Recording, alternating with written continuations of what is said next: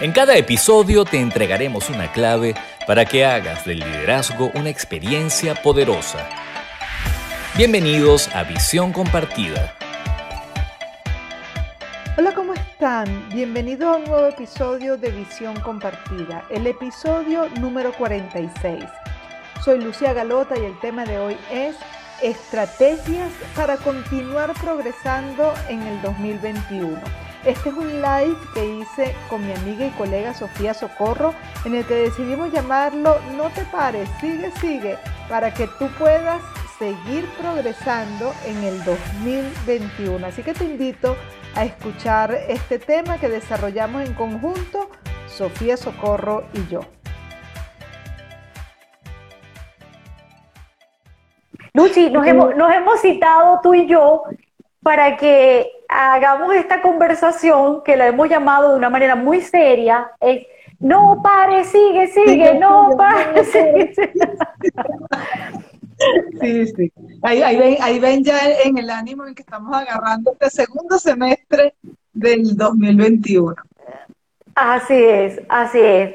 Mira, y vamos a hablar entonces, vamos a recopilar las estrategias que consideramos que nos pueden ayudar a seguirnos impulsando y las que hemos usado nosotras y hemos visto que han usado otras personas para transcurrir esta, estos primeros seis meses y que nos puedan ser de aliento para los próximos seis. Sí, bueno, de hecho estábamos conversando en, en off, justamente comentábamos que uno de los hallazgos que hemos en Leader Lab conseguido es el tema de la incomodidad de la mayoría de las personas con respecto a la incertidumbre. Y tocábamos ese punto de la, de la incertidumbre porque, eh, bueno, es una condición natural de la vida, ¿no? No, no hay manera de, realmente, si nos ponemos a pensar finamente en ese punto, pues no hay manera de tener certeza. Y la incertidumbre es más bien como un lienzo en blanco, ¿no? Este, es esa, oportunidad que nos da la vida como para mirar eh, eh, de qué manera queremos formarnos en este, este lienzo. Sin embargo, comentábamos que, que, uno de los aspectos importantes en este momento es aceptar eh, las incomodidades, cómo, cómo, cómo lidiar con aquellas cosas que, bueno, con las que no nos sentimos tan relajados y cómo ser amables con nosotros en relación a aquello que eh, bueno, eso de, mente positiva y todo está bien, ¿qué punto? ¿Hasta qué punto se puede estirar sin que termine siendo algo poco operativo, poco funcional, ¿no? ¿Cómo darle el paso a esa eh, sensación eh, interna, sea la que sea que venga, este, de manera amable y permitiéndola? Entonces, bueno, eh, yo creo que el primer punto que, el inicio de, cualquier cosa, cualquier proyecto, cualquier idea, ¿no? El que va a pasar con esto, con, esta semilla. Así es, así es. Mira, y hablando de inicio, yo voy a tomarme eh, el momento de presentarte eh, y de presentarnos.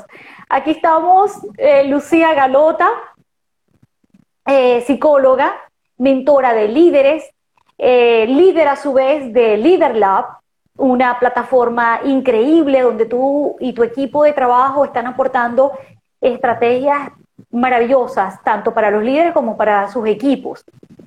Eh, y bueno, aquí estoy yo, Sofía, que también soy psicóloga. ah, bueno, vale, pues.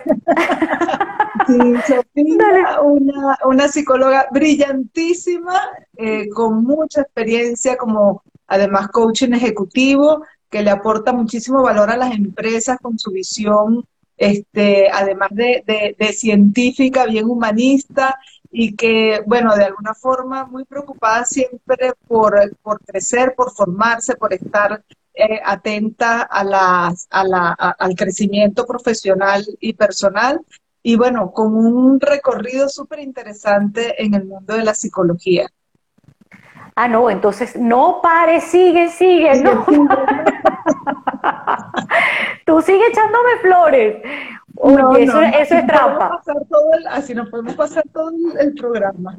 Eso es trampa. Bueno, la verdad, la verdad, eh, que nosotras estamos conversando aquí, eh, es mucha la admiración que yo tengo por ti, Luchi, y creo que eres la persona perfecta para que hablemos de, bueno, qué es lo que nos ha estado funcionando, qué es lo que no nos ha estado funcionando también, ¿no? Y qué es lo que vale la pena eh, seguir haciendo y que hemos visto en otras personas para avanzar. Entonces, esto un poco para poner en contexto a las personas que se han unido ahora. Y tú decías, Luchi, que eh, la importancia de la tolerancia a la incertidumbre, la tolerancia a la, incomodidad. Ajá. Sí, e, en, efecto, el tema de la, de la incomodidad que hemos visto en, en, el en, Leader Lab, que las personas reportan, que sienten frente a la incertidumbre. Y entonces ahí nos da como dos caminos. Uno, bueno, eh, ¿qué pasa con sentirse incómodo? Eh, en este caso la incertidumbre, pero, pero cualquier cosa. La mayoría de las veces lo que hacemos con el tema de la incomodidad es que la catalogamos como mala. Y resulta que, que muchas veces la incomodidad en algún asunto es la piedra o es, el, es la semilla de arranque o es el propulsor de arranque de muchos grandes proyectos y de muchas grandes soluciones. A veces por estar muy cómodos en la zona de confort, es justamente porque muchas veces nos quedamos estancados producto de, esa comodidad en la, en la zona de confort. Entonces, la incomodidad no es mal. lidiar con la, con la incomodidad es una habilidad psicológica este, que, que, bueno, que podemos desarrollar, entre otras cosas, es una, es una habilidad sofisticada porque tiene que ver con la persona que es capaz de, tolerar aquello con lo que, no conoce, con lo desconocido o con lo que no está de acuerdo. Y, o, con lo, o con lo doloroso incluso. ¿okay? Entonces, imagínate, la persona que tiene esa, esa habilidad, le pasa algo que decía, que decía el Buda, decía, el dolor es eh, obligado. En el mundo tenemos este, situaciones que son dolorosas, pero el sufrimiento es opcional. Entonces, la persona que, que sabe lidiar con esa incomodidad, de alguna forma trasciende el sufrimiento, porque no, no opta por ese regodearse en el dolor. Sí, y también nosotras decíamos que justamente hay una cosa que nos da poder como personas como, y, capacidad para seguir avanzando es tolerar que es incómodo, tolerar que me duele, tolerar que no, no es tener la expectativa de que las cosas tienen que ser fáciles, rápidas, instantáneas. Y es que estamos hoy en día bajo el imperativo de que tenemos que estar constantemente energizados, felices, y que si tú te sientes incómodo o estresado es algo que a ti te está fallando. Y que entonces yo creo que es importante hacer un alto y no confundir estrategias para impulsarme con el imperativo de que yo tengo que estar eternamente de buen humor y que todas las cosas sonreírles con un optimismo exacerbado, porque eso pasó de convertirse en una sugerencia, un consejo, a un imperativo. Entonces resulta que tenemos muchas cosas por las cuales sentirnos angustiados, preocupados, entonces el tema no es quitar la preocupación, el tema es tolerarlo para atravesarlo, ¿no? Y yo le, yo le agregaría eh, dos cosas a eso, además de la tolerancia, es permitirla y no juzgarla. El problema es que juzgamos unas emociones como buenas y otras como malas. Entonces, a las malas queremos quitarlas de encima, o sea, evadirlas, eh, bloquearlas, este, convertirlas en positivas rápidamente, y entonces, ¿qué, pasa, ¿qué pasa si no la juzgas, la aceptas y la permites? ¿Ok? ¿Qué pasa si la, si la vives, si la experimentas? Si, muchas veces lo que sucede en la persona es el miedo a sentir, la sensación de que no va a poder con eso que se está movilizando adentro, pero que si se detiene y aprende, porque esa es la verdadera inteligencia emocional, es saber lidiar con esa energía moviéndose adentro que a veces es incómoda, pero no es eterna. Así es. Este, Entonces, a ver, ¿y cuál estrategia has utilizado tú en estos eh, últimos meses que te ha funcionado? Eh, mira, yo mantengo la palabra conexión. para mí la palabra conexión significa buscar todos los medios para mantenerme conectada intelectual o emocionalmente con aquello que eh, quiero mantener a lo largo de la vida, no únicamente eh, por este periodo o por el imperativo que hablábamos, ¿no? De que hay que ser exitoso y, optimista e hiper feliz, porque sí, sino más bien conectarme con aquello que yo considero o deseo que sea una misión de vida, eh, una, lo que me dé sentido, lo que me dé valor, lo que me guste. Entonces, estoy constantemente pensando cómo me conecto con eso, cómo, cómo hago para conectarme. Entonces, una de las estrategias que hago es escribir. Y, yo, invito mucho a mantener un librito, por ejemplo, un librito como este, ¿no? Un cuadernillo. Y es interesantísimo escribir por lo menos tres, eh, tres agradecimientos diariamente, tres cosas a las cuales yo me siento agradecida y también escribo tres pequeñas victorias que yo haya logrado, el, que, voy logrando en el día. Ojo, esos pequeños logros o pequeños hitos no tienen que ser el gran issue para, para, puede ser incluso que hoy no tenía ganas de levantarme a tal hora y lo logré hacer. No pareciera, incluso comparado conmigo misma, otros días me es más fácil levantarme, pero hoy me costó una batalla. Entonces, eso va en mi lista de mis logros, por ejemplo. Entonces, Yo quisiera, Sofi, mencionar que Rubén nos está diciendo aceptar y ser compasivo con las conductas, errores y eh, errores cometidos de los demás, este, a pesar de las diferencias. No, no, no tengo la visión completa del, del comentario, pero este, es una propuesta muy interesante, son de la tolerancia. Encanta. Sí. Eh, eh, el, tema, el tema de los errores es fabuloso, pero continúe y luego hilamos, hilamos eso que Rubén está diciendo de los errores. Eh, bueno, me, interesa mucho porque eso que está diciendo Rubén, yo lo llamo compasión, o sea, y tiene mucho que ver también con la misma conexión de lo que yo, de lo que yo planteo que quiero yo para mi vida, ¿no? Si en la vida yo lo que quiero es irme convirtiendo cada vez más genuina, eh, más centrada en lo que yo quiero para mí, más que en lo que dicta la, tú sabes, la moda de que tienes que ser exitoso, esta cosa de que te tienes que convertir en un influencer, o, sino llenarme de lo que para mí yo quisiera. Eh, y eso implica lo que tú dijiste primero, el atravesar situaciones incómodas y tolerarlas. Porque para mí eh, lograr hasta eso va a implicar hacer llevar a cabo hábitos, eh, una disciplina. Eh, entonces, eh, además de lo que, llamo, lo que tú dijiste, lo que acabo de mencionar, lo de escribir los tres, los tres logros y los, y los tres agradecimientos, eso impulsa muchísimo. Impulsa mucho a, seguir avanzando, a, a darte cuenta que las cosas se van haciendo poco a poco. Y retomando lo que dijo nuestro mm, participante Rubén, Mira, Lucy, yo, creo mucho, mucho en la compasión. Creo que es un índice de inteligencia de clase social, cuando la gente se pone a criticar a otras personas, me parece que la verdadera clase está en ponerse en el lugar del otro. Lo digo porque se escuchan muchas cosas, no tiene nada que ver la, la, tu apreciación, o sea, lo que tú piensas en este momento con la realidad del otro. Entonces, tiene inmenso valor. Esa es una estrategia muy, muy poderosa. El, ser compasivo. Y por supuesto, para poderlo hacer con otro, uno tiene que ser compasivo con uno mismo, ¿no? El, saber de antemano que te vas a equivocar. Entonces, ya de antemano. no, no, ya de antemano. Perdonar, perdonarte en futuro, ya eh, tener una.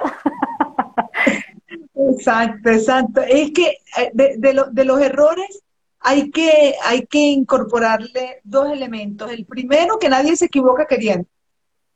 ¿Ok? O sea, uno no dice voy a ir a equivocarme. Este, Porque justamente los errores eh, en, en, el 100% de los casos son involuntarios.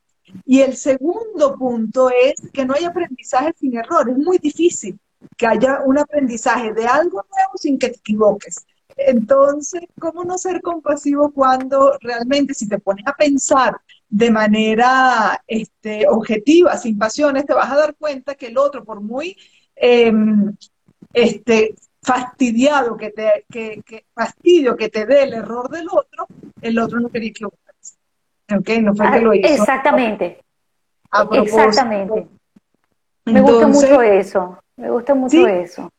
Y porque también si lo piensas hacia ti, cuando te equivocas, no fue, si se te cayó un vaso y se te rompió, este, no lo, eso fue involuntario, no fue lo que tú quisiste hacer. El problema es que eso está muy claro para el que le sucede, pero para el que el otro, el que se siente afectado por, por eso, de alguna forma se lo toma un poco personal y termina este, eh, olvidándose o nos terminamos olvidando de, la, de la compasión o de esto de que los errores no son, no son voluntarios.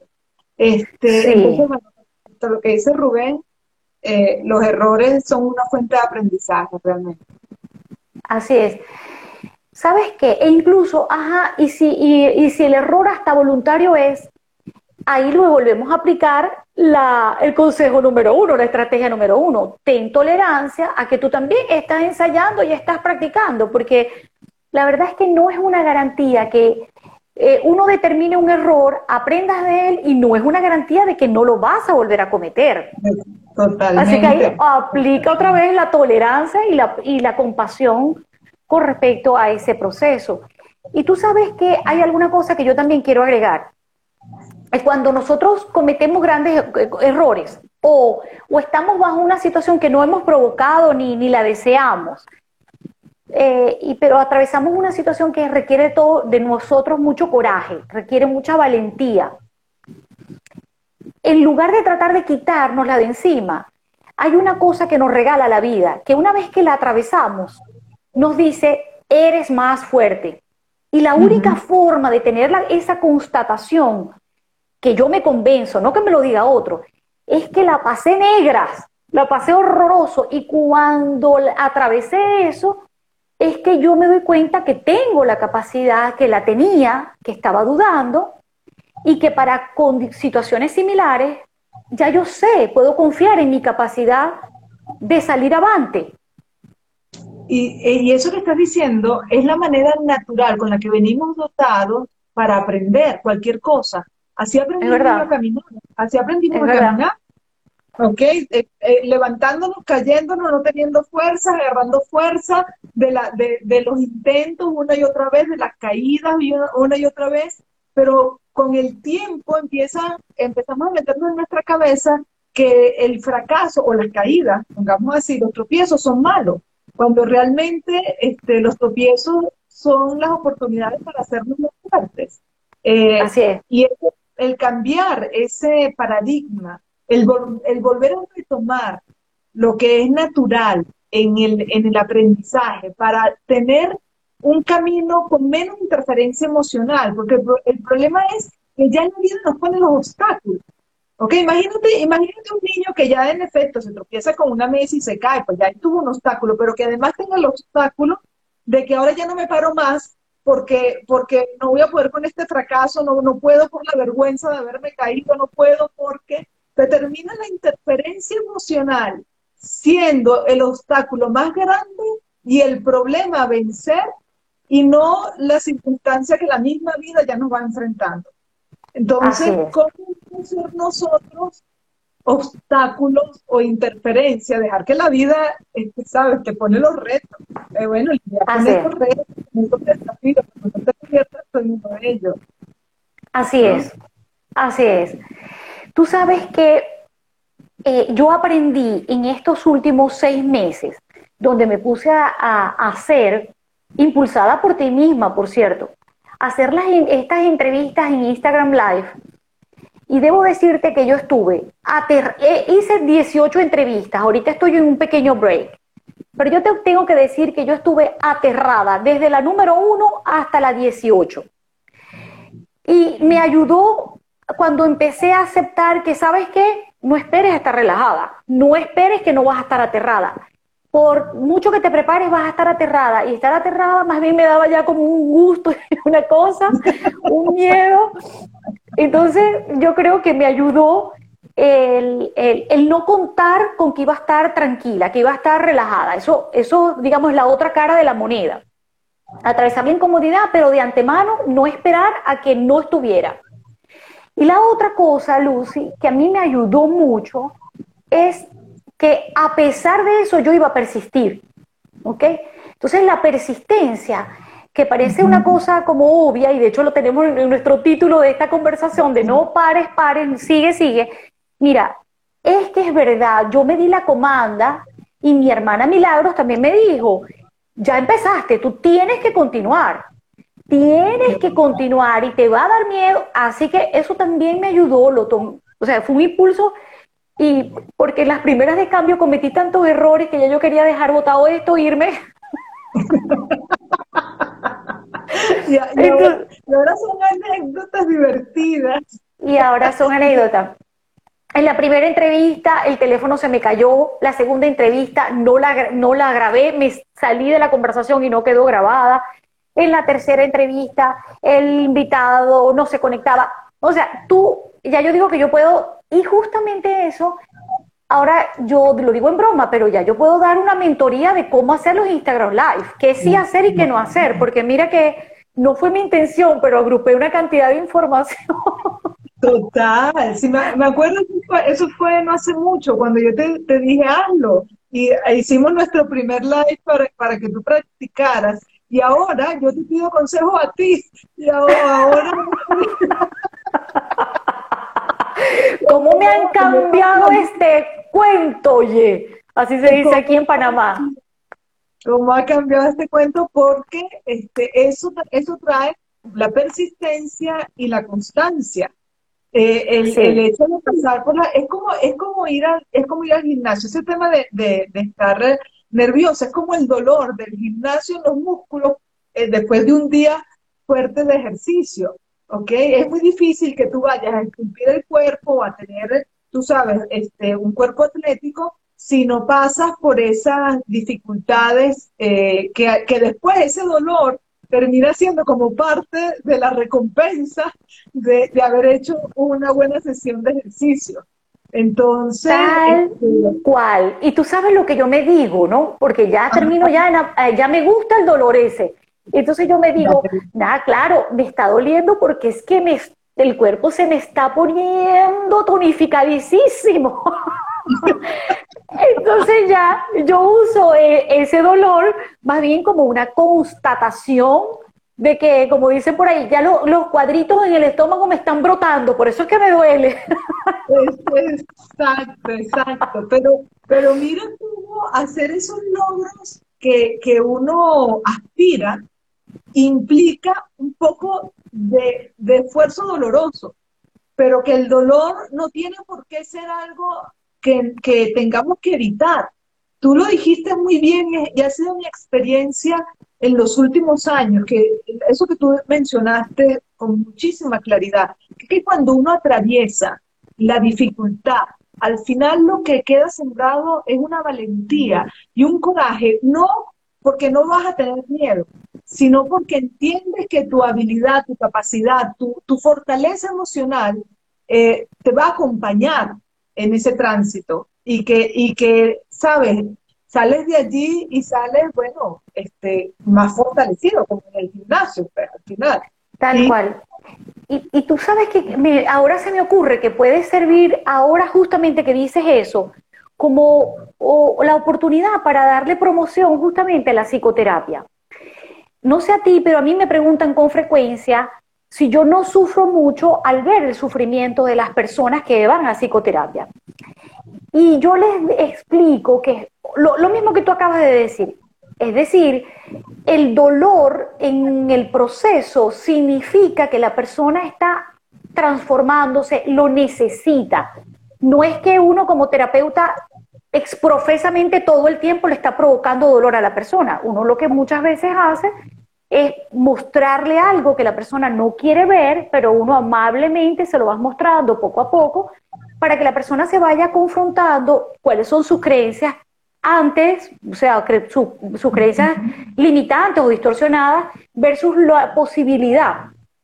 Y, y, eso sí, ese quitarse una creencia previa nos duele mucho. Evitarnos a nosotros mismos duele. Pero ese dolor eh, es, es, también una forma de respetar al otro.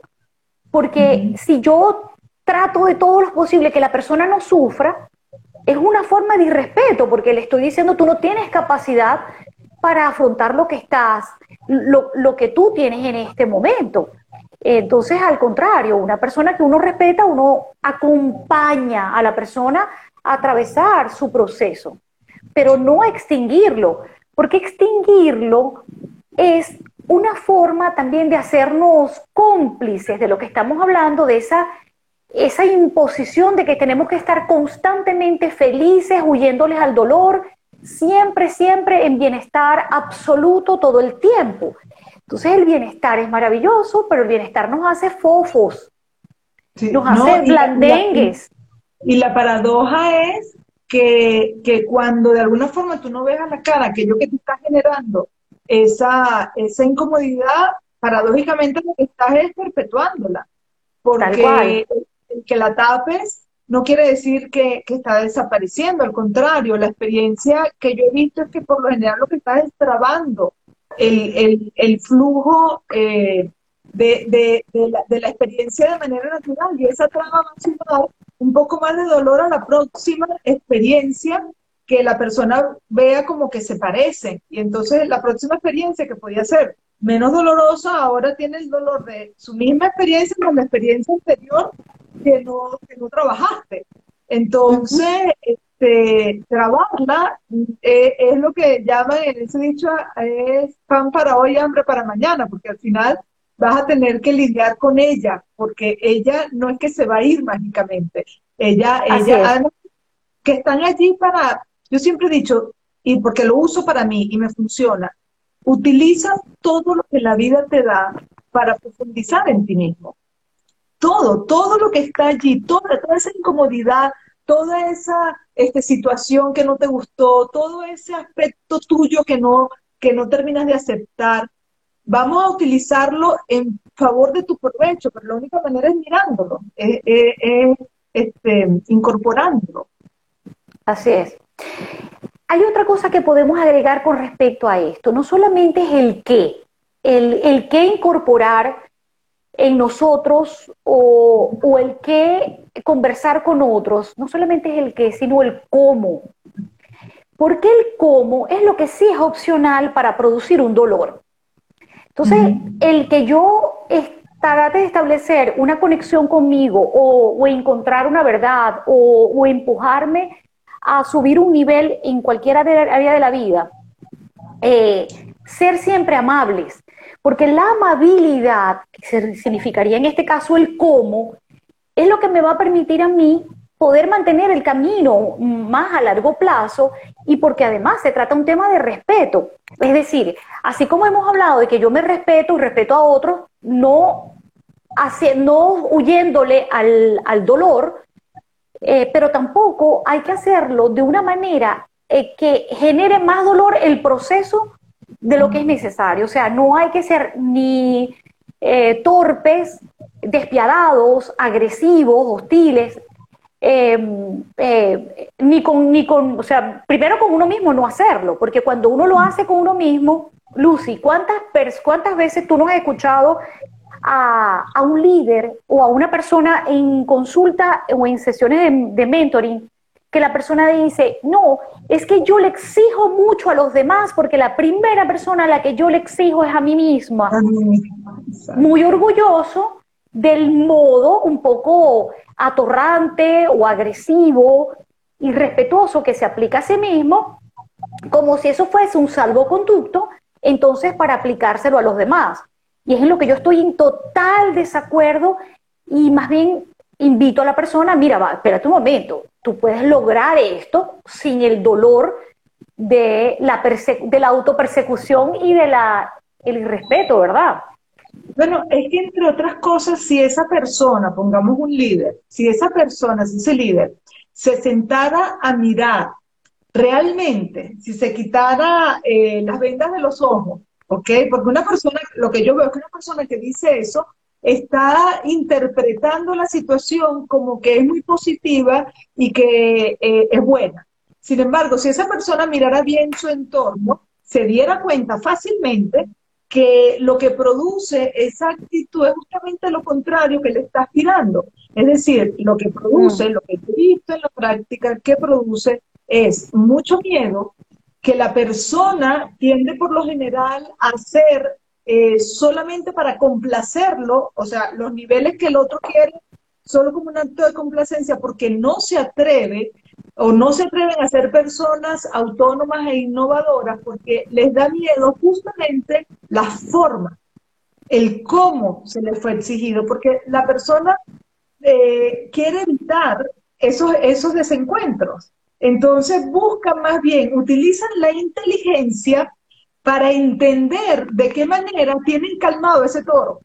¿Sabes? Ah, de qué manera ese toro no se desboca. Y entonces mi inteligencia personal la utilizo más bien para tener amansado al otro, pero no para ser más productivo, pero no para ser más creativos ni innovadores, pero no para ser autónomos, que es lo que verdaderamente el otro quiere lograr. Exacto. Entonces, el carácter del otro se vuelve el centro, el epicentro del negocio. En vez del negocio, lo que se convierte en el epicentro es el carácter del líder. Así es. Sí, entonces es. muy interesante porque el cómo tiene ese poder. Tiene verdaderamente el poder o, de que ayuda al progreso o justamente obstaculiza el, progreso. Así es, así es. Están reafirmando aquí en el chat, están de acuerdo con lo que tú estás diciendo. ¿Qué otra estrategia? Ah, prometimos que íbamos a hacer, tú y yo prometimos antes que íbamos a hacer una conversación corta, llevamos 35 minutos. ¿Cómo te sientes? ¿Cuán cómoda te sientes para continuar? No, yo muy feliz. De todas maneras, yo, yo propongo que, que digamos, o sea, que enumeremos algunas de, de las estrategias que nos parecen como, como más poderosas porque las hemos usado y han sido eficientes en la práctica este, para dejárselas como eh, sugerencias para que revisen y miren qué tan útiles les puede ser. ¿Qué te parece? Ok, muy bien. Vamos a hacer entonces un, vamos haciendo un recuento de las estrategias que hemos conversado hasta ahora. A ver, comenzamos, empieza tú que tú comenzaste aportando. Ok, yo decía que miremos la incertidumbre este, como un lienzo en blanco y eh, agregando un poco las reflexiones que hicimos las dos sobre el tema de la, de la tolerancia a lo incómodo, que, este, bueno, lo desconocido, o, no todo el tiempo tenemos que estar en la comodidad, a veces la, incomodidad es la llave que abre muchas puertas hacia adelante. Entonces, si quieres seguir y seguir eh, sin parar, aprende a lidiar con esa incomodidad y utiliza la incertidumbre como, como un lienzo en donde, qué bueno, tú te imaginas que todo fuera conocido, que, Ok, entonces, ajá. la, incertidumbre, como sinónimo en esta conversación, como eh, fuente de dolor y de angustia, ¿no? Eh, pero ahí entrarían todas las cosas que sean dolorosas, porque para poder mantener el equilibrio psicológico hay que tener la capacidad para tolerar lo que no es agradable. Y tolerarlo nos, hace más fuertes, nos, nos constata de que tenemos herramientas y capacidades para atravesar algo similar o algo de mayor complejidad. Entonces, no huirle al, al, a, eso que, eh, va a ser angustiante o, o la incertidumbre. Eh, ¿Qué más agregamos con respecto a ese tema? Agregamos... También lo del ensayo y error, el tema del error como, como un punto a, ser compasivos con nosotros y con, lo, y con los demás, que no hay manera de aprender sin equivocarnos, que el error no es intencional, pero además no hay manera de, de incorporar nuevos hábitos, nuevos conocimientos, nuevos valores, nuevas habilidades sin equivocarnos en el camino. Exactamente. y ahí también, ahí, ahí entonces yo también lo volví a enlazar con la tolerancia al error, porque no hay garantía de que no te vas a volver a equivocar. O sea, tú tienes a clarito de que ya sabes, esta es la piedra con la que yo me tropecé, igualito te vas a volver a tropezar. O sea, que metas en tu mindset la posibilidad de que los errores, incluso los conocidos, los vas a volver a cometer. Para que tengas eh, flexibilidad contigo mismo, ¿no? Y que, bueno, que los errores con uno mismo y cuando uno los tolera, también los tolera con los demás. Muy bien, esa sería como la segunda estrategia. Eh, la tercera estrategia, bueno, tú dijiste algo muy bueno, que era lo del cuadernillo, de hablar, de escribir. Ajá, cuéntanos, sí. escribir los tres agradecimientos. Sí, bueno, eh, eh, es algo que yo le enseño a, a, todo el mundo con el que las sesiones que doy, individuales, grupales, y lo hago yo para mí. Porque resulta que la Universidad de Pensilvania descubrió o determinó que cuando las personas escribimos los agradecimientos, o eh, al menos tres agradecimientos, automáticamente te pones en plan de que, ¿sabes qué? Yo tengo más de lo que necesito en realidad. O sea que pasas del déficit al superávit. Y eso psicológicamente nos da mucho impulso, es una gran estrategia impulsadora. Y la otra cosa importante es reconocer tus, tus pequeñas batallas logradas. Y las batallas son personales, no tienen que tener el aplauso de los demás ni el reconocimiento de que a otra persona le parezca una batalla. Y con mucha frecuencia las personas con las que yo estoy asesorando, trabajando, me dicen, Sofía, no sé distinguir entre un agradecimiento y, una, y un logro. ¿Cuál es la necesidad de distinguirlo en todo caso? Este, yo puedo estar agradecido de que tuve la capacidad para ser constante y seguir haciendo ejercicio.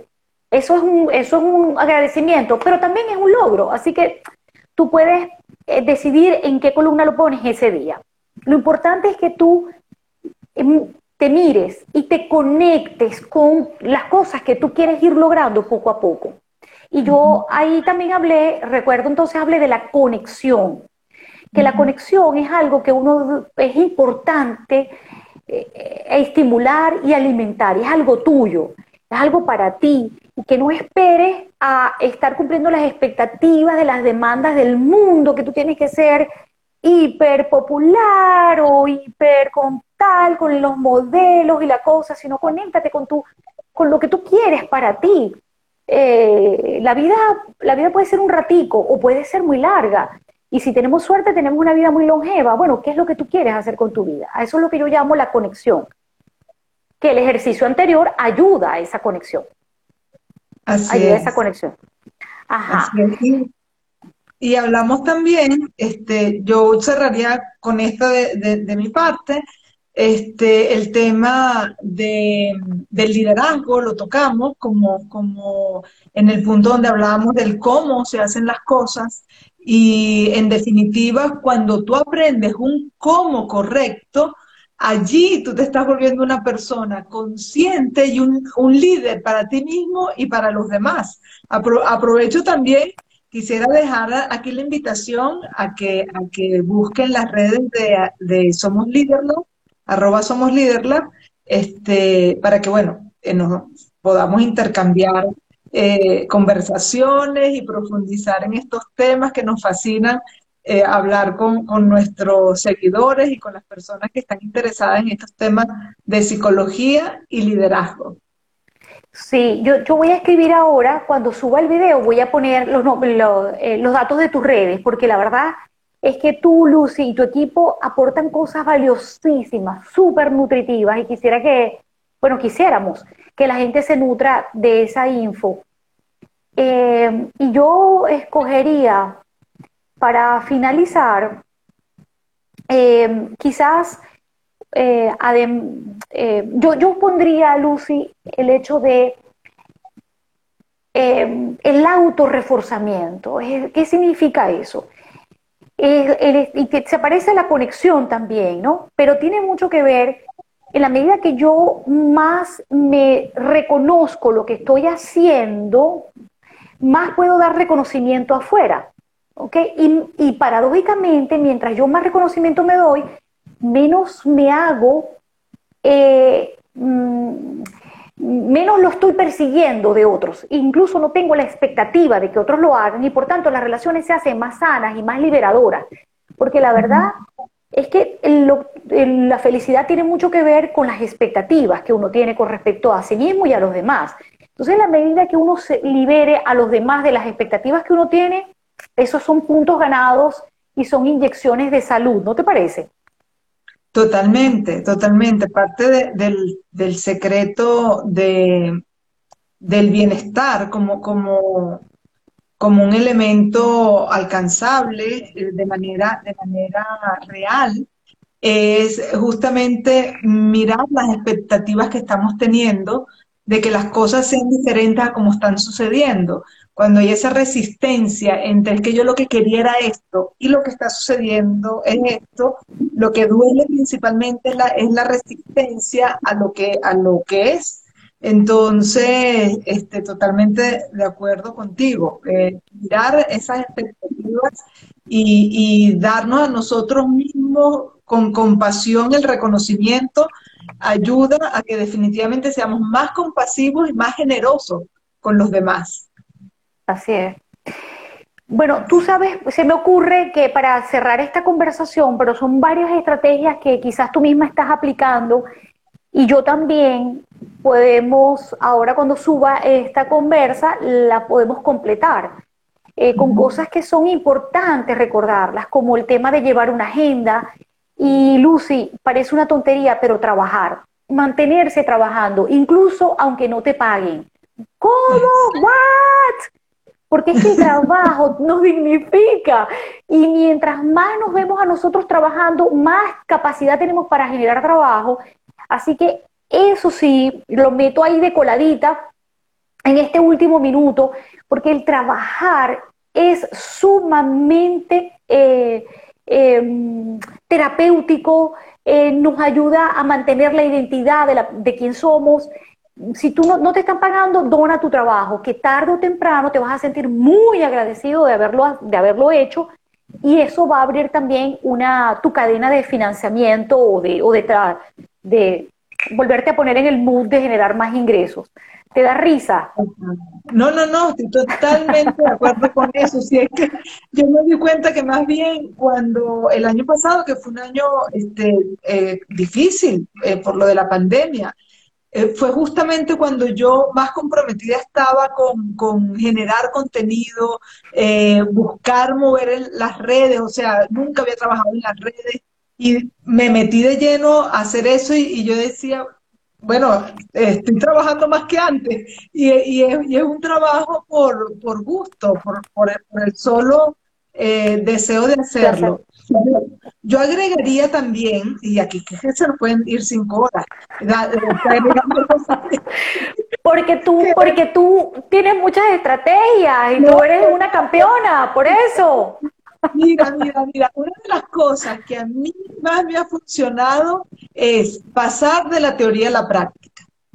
Porque a veces cuando yo me veo hablando de teorías que yo misma no he aplicado a mí misma, yo esto lo aplico, lo pruebo primero, me vuelvo un usuaria de este contenido y después con propiedad lo, lo transmito. Pero ese pasar de la teoría a la práctica y de, y de probar, y después que lo has probado, entonces lo cuestionas, lo, lo apruebas, lo, lo divulgas, pero después que lo has probado, tiene mucho eh, potencial, mucho valor realmente. Ok. Y entonces a eso le, le vamos a, a, terminar agregando entonces, no esperes que no sea, que sea fácil, no esperes que no te vaya a dar miedo, no esperes que no te vayas a equivocar, sino entonces tenerlo dentro de la... Mira, te voy a hacer una trampa, una trampa no, una picardía, porque yo tengo, la, yo tengo la última palabra, y la última palabra es, el truco es unirse a gente como tú. Unirse a gente como tú que esté súper conectada consigo misma, que esté evolucionando, que esté creciendo, que, esté, que sea una persona despierta, evolucionada, evolucionada, pero eh, la conexión, sí, sí, no solamente conectarnos con nosotros mismos, conectarnos con otras personas, porque la energía se transmite, entonces el entusiasmo por el trabajo, por la vida, se conecta. Entonces hay que conectarse con gente como Lucía Galota. Yo voy a dejar los datos tuyos. Yo voy a dejar los datos tuyos para que te, para que te busquen a ti y a tu equipo de trabajo y podamos agregar de repente otros elementos. Bueno, Lucy, Lucía Galota, eh, líder de esta plataforma importantísima, mentora de eh, Leader Lab. Gracias por, eh, una vez más, amiga querida, por hacer esta... compartir este espacio contigo y bueno, este, yo sé, yo sé que, que, que los demás que te conocen saben el nivel profesional que tú tienes, pero tengo que decir que eres una de, de las psicólogas que me parecen más brillantes y que aportan en este momento en las redes sociales. Así que qué bueno que tú Tramposa. No, qué bueno que tú estás y, que este break que te estás tomando no sea muy grande. Me haces el favor, que te queremos en las entrevistas. Gracias, querida mía. Bueno, entonces tenemos el compromiso de seguir y seguir avanzando, cayéndonos, tropezando estrepitosamente, como yo lo he hecho en las redes delante de todo el mundo. Como lo hemos Como lo hacemos y seguimos. Bueno, te quiero mucho. Exacto. te quiero mucho. Pongo esta conversación en las redes para que lo compartas también. Un abrazo. Nos vemos. Con esto llegamos al final de este episodio 46. Si te gustó, ponle like, compártelo, coméntalo. Y desde ya estás invitadísimo al próximo episodio. Espero que estés muy bien. Chao, chao.